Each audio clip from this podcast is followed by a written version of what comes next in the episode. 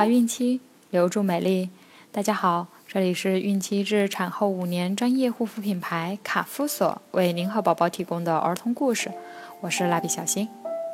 宝妈们可以在淘宝、天猫、京东、贝贝网等多平台搜索卡夫索，找到适合自己的护肤产品哦。今天我们将收听的故事是夜莺。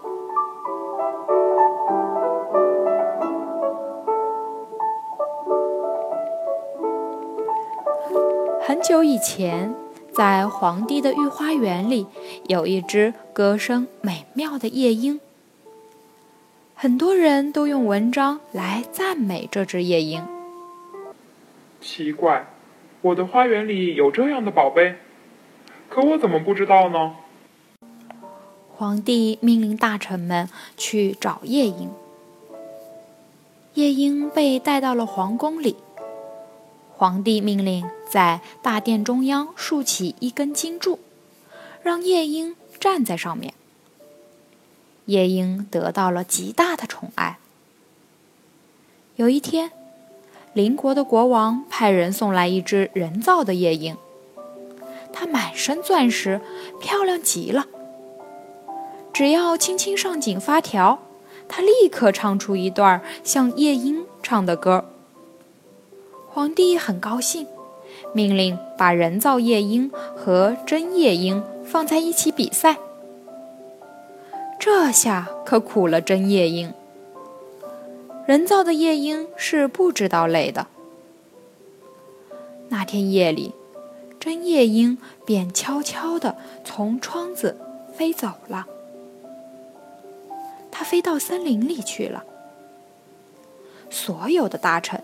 都咒骂夜莺是个忘恩负义的东西。皇帝说：“不过我总算有一只最理想的鸟了。”终于有一天，人造夜莺坏了。皇帝听不到夜莺的歌声，感到很寂寞。后来便病倒在床上。他是多么希望再听听夜莺的歌声啊！这时，一只可爱的小鸟飞来，落在窗外的树枝上。它就是那只飞走了的夜莺。它欢快地唱着美丽又动听的歌。皇帝被这一阵悦耳的歌声唤醒了，他的病一下子全好了。他对夜莺说。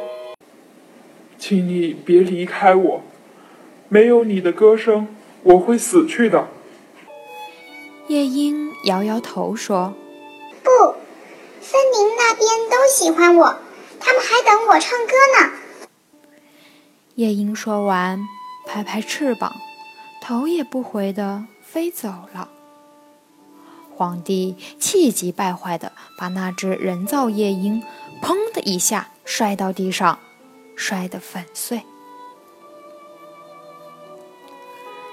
小朋友们，夜莺为什么最后还是飞走了呢？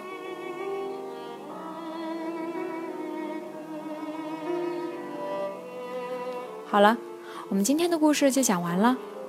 卡夫所提供最丰富、最全面的孕期及育儿相关知识资讯，天然养肤，美源于心。蜡笔小新在美丽的鹭岛厦门给您送去诚挚的问候，明天再见。